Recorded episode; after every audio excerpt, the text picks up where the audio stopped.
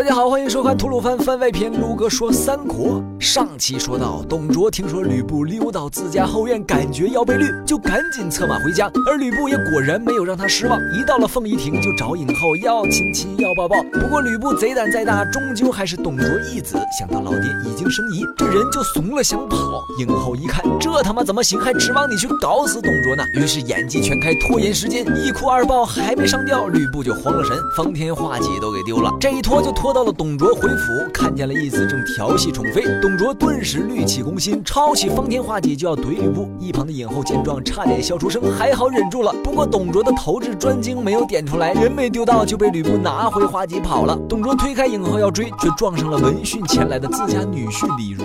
李儒在董卓这边也算是个人才，起码懂得权衡利弊，便劝董卓莫要为了一个女人丢了吕布这名大将。而董卓好歹是从反董十八路诸侯手中全身而退的一方霸主，其实并没有那么久。思考了一下，觉得也对，就把影后带到小黑屋，把自己打算将影后许给吕布的事告诉他。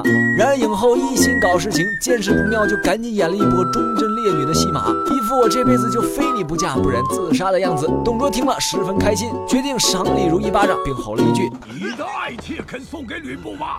把李儒打得一脸懵逼。我操，我的爱妾不就是你的女儿吗？君要臣绿，臣难道还能不绿吗？事已至此，董卓感觉应该让吕布一个人静静，就拉上影后到梅屋度蜜月去了。临走前，敬业的影后也不忘演一波，隔着窗帘与吕布遥遥对望。你看着不甘的眼神，你看着不舍的眼泪，看着绝望的转头。哎妈，别说吕布，看得我都心痛了。郁闷的吕布只能去找王司徒喝酒诉苦，被王司徒趁醉轻易策反。我早想杀了他，只是碍于父子情分，恐遭世人非议，才下不了手。我从未见过有如此。厚颜无耻之人！于是跟一堆路人一起商讨谋杀董卓的计划来。他们先让影后疯狂暗示董卓尚未当皇帝，然后派了一个一直没被升迁，于是怀恨在心的李肃去假传圣旨，让董卓进长安行禅让之礼，并一路忽悠。等董卓还傻傻的做着皇帝梦时，却发现禅让礼上迎接自己的士兵群臣都全副武装，便知不妙，赶紧召唤保镖吕布出阵，却不想被吕布反手就是一击。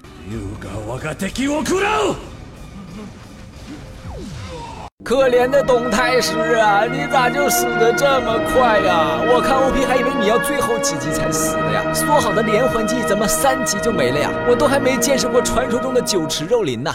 反正董卓就这么死了，李儒被斩首，影后也不知所踪。伤心的除了吕布，还有个蔡邕。董卓虽然残暴，对才华横溢的蔡邕还是很赏识的。现在董卓一死，蔡邕难免悲叹两句。然而这王司徒杀完董卓后就开始飘了，自以为吕布在手，天下我有，不仅要把这多嘴的蔡邕给斩了，还拒绝赦免董卓的西凉旧部，打算对董卓残党赶尽杀绝。西凉众将都知道吕布很屌，本打算四处出逃。此时效力于西凉的贾诩献计，让西凉众将反攻。长安，并用了点小兵法，就拖住了无敌的吕布。主力部队则杀入了城内，逼得吕布只能率兵出逃。西凉铁骑兵临门外，目标直指王司徒项上人头。走投无路的王司徒只能拉着献帝登上宣平门。